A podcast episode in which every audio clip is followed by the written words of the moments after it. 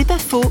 Marie-Hélène Valla parle de Marguerite Openau, fondatrice du mouvement Sève qui éveille l'homme à sa dimension humaine et spirituelle.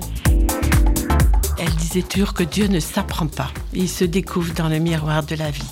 Pour elle, toutes ces découvertes finalement qu'elle a vécues, c'est ça qu'a fait sa foi. Ce sont devenues des certitudes intérieures. Elle disait toujours à la fin de sa vie, Dieu ne m'a pas trompé. Elle donnait souvent l'image d'une cathédrale. Quand on est à l'extérieur d'une cathédrale, les vitraux, on les voit pas. Puis on rentre à l'intérieur de la cathédrale et les vitraux s'éclairent.